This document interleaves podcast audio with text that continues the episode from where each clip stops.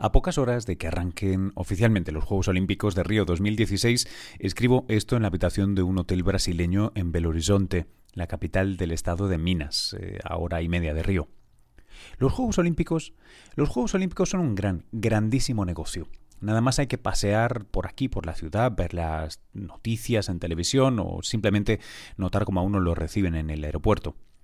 Eso lo evidencia, para los que estén o no estén aquí, el espacio absolutamente colmatado de anuncios, logos y eslogans coloridos, estridentes, que requieren nuestra atención, la exigen.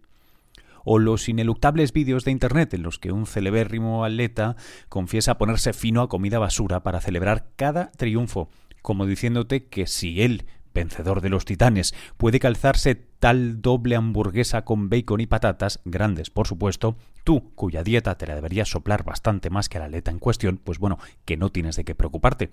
Lo mismo aplica, claro, a las bebidas azucaradas, y de eso os quería hablar hoy. En fin, los anuncios.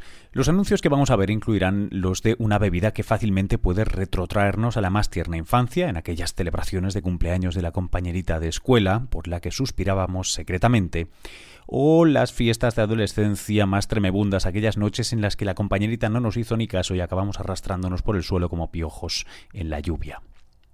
Fanta. La Fanta célebre bebida refrescante y dulce que participa de algún modo de la idea platónica de fruta, al menos eso dice en su etiqueta.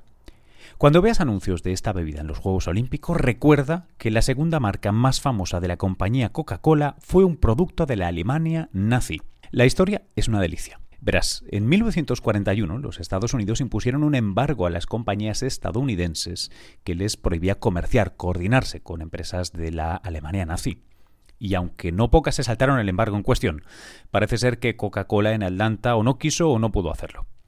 De modo que Coca-Cola Deutschland se quedó sin el jarabe concentrado con el que, una vez diluido con aria agua alemana, fabricar sus refrescos de cola.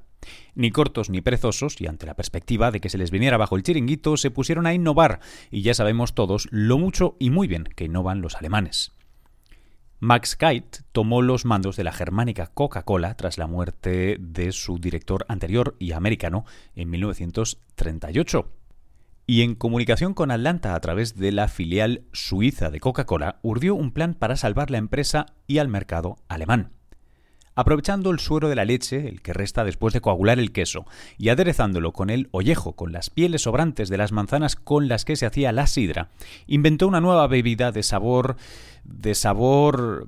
Bien, bueno, también le echaba sustituto de azúcar y las frutas que pudiera encontrar por ahí, creando un sabor digno de la Segunda Guerra Mundial.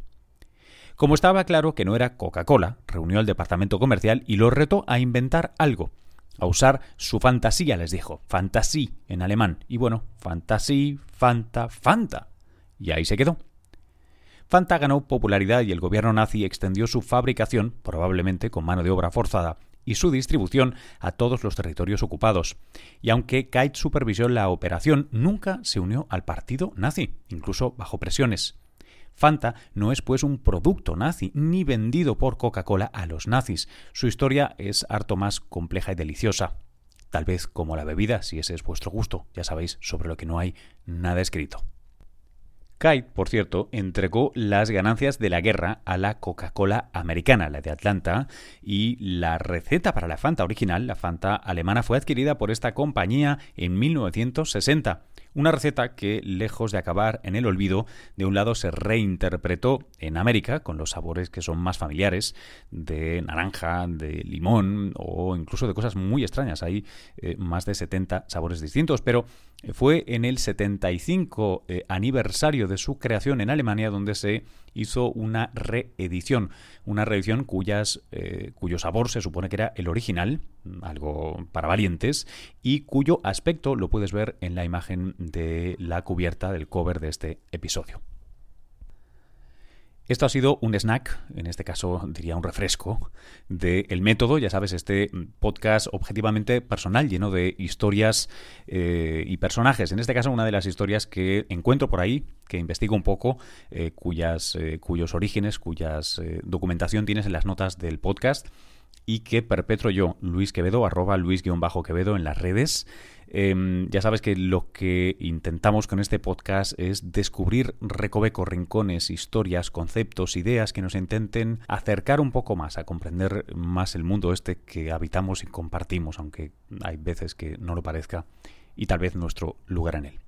En fin, esto ha sido el método, recuerda, el método.fm es un orgulloso miembro de Cuonda, una red de podcast en español independiente que alguno de los oyentes del podcast me ha hecho recordar que no es la primera, en el sentido de la primera histórica, sino la primera en preeminencia y que tampoco, porque eso está, eso es a ojo de quien lo ve o a tímpano de quien lo escucha. Así que me voy a quedar con que es una red de podcast independiente en español. Espero que ahora sí perdonéis mis, mis pecados y mis descuidos. Si queréis ver más, eh, podéis verlo en el método.fm, me podéis seguir en las redes, me podéis eh, enviar correos con vuestros comentarios, sugerencias para temas, otras historias que tal vez os gustaría que investigara o que contara aquí en el podcast a métodopodcast.gmail.com. Y si tenéis un minuto y podéis eh, pasaros por iTunes, Evox o el lugar donde encontréis los podcasts y dejarnos una valoración, un comentario, pues eso mm, la verdad me ayuda mucho a que otra gente descubra esto. O tal vez lo podéis compartir en vuestras redes, Twitter, Facebook, eh, Snapchat, si es que hay una manera y me la podéis enseñar. En fin, lo que os apetezca. Desde Belo Horizonte, Minas Gerais, en Brasil, un abrazo. Hasta la próxima.